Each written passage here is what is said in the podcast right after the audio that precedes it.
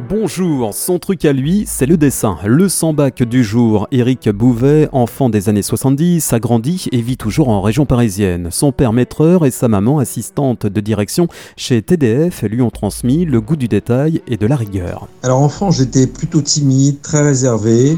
Je garde des bons souvenirs d'école, surtout euh, par rapport aux copains. Euh, j'étais pas un cancre, mais j'étais dans une moyenne. Enfin voilà, j'étais pas un fou non plus des études ou de l'apprentissage. Sans le bac, Eric décroche néanmoins un BTS de graphiste publicitaire. Nous sommes en 1993. Après 2-3 contrats dans des agences de pub, Eric, euh, pas vraiment emballé par l'accueil réservé aux petits nouveaux, décide alors de changer d'horizon. Il se retrouve alors vendeur dans un grand magasin parisien. À part servir le café, on n'y faisait pas grand chose pour les nouveaux arrivants. Ça m'a saoulé un peu. Donc je me suis barré. Et puis comme il fallait manger, payer des factures et tout un tas de trucs, j'ai été travailler dans la vente.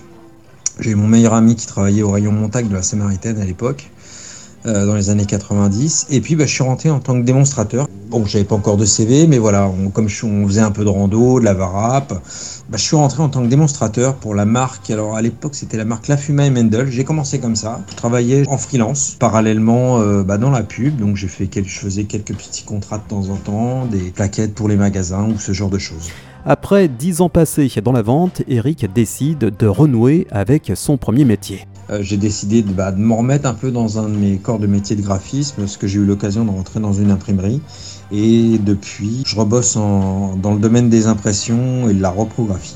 C'est en 2012 que l'appel des crayons le rattrape. Il se remet alors à la planche à dessin et depuis, les propositions s'enchaînent. Portraits d'aventuriers, expositions, commandes personnelles. Eric enchaîne les dessins à sa plus grande joie. Je sais pas pourquoi, ça m'est venu comme ça.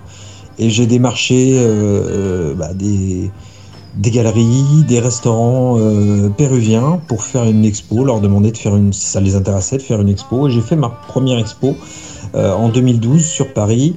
Euh, dans un restaurant qui s'appelle Picaflore. Et depuis, bah, j'enquille dans, dans, plusieurs domaines. Euh, maintenant, je suis plus euh, illustration sur papier que, que, peinture sur toile, parce qu'en plus, ça prend beaucoup moins de place à, à, stocker. Je ne pourrais pas avoir la prétention de donner des conseils ou dire comment faire ni quoi faire à, à, qui que ce soit. Ce que je peux dire, c'est que le dessin, c'est comme la musique, c'est comme le sport. Il faut s'entraîner. Quand on a fait des études, bah, c'est toujours mieux parce qu'on dans le dessin, il faut apprendre l'anatomie, la perspective, l'architecture, la peinture, euh, les ombres, les lumières qu'il faut travailler. Voilà, moi je dessine 2-3 heures par jour et puis il faut jamais lâcher le morceau.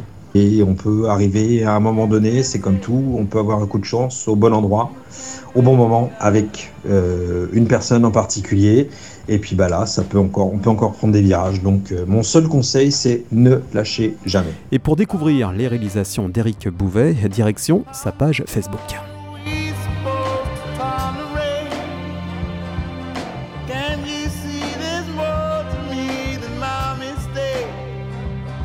Sometimes I get this feeling makes me hesitate.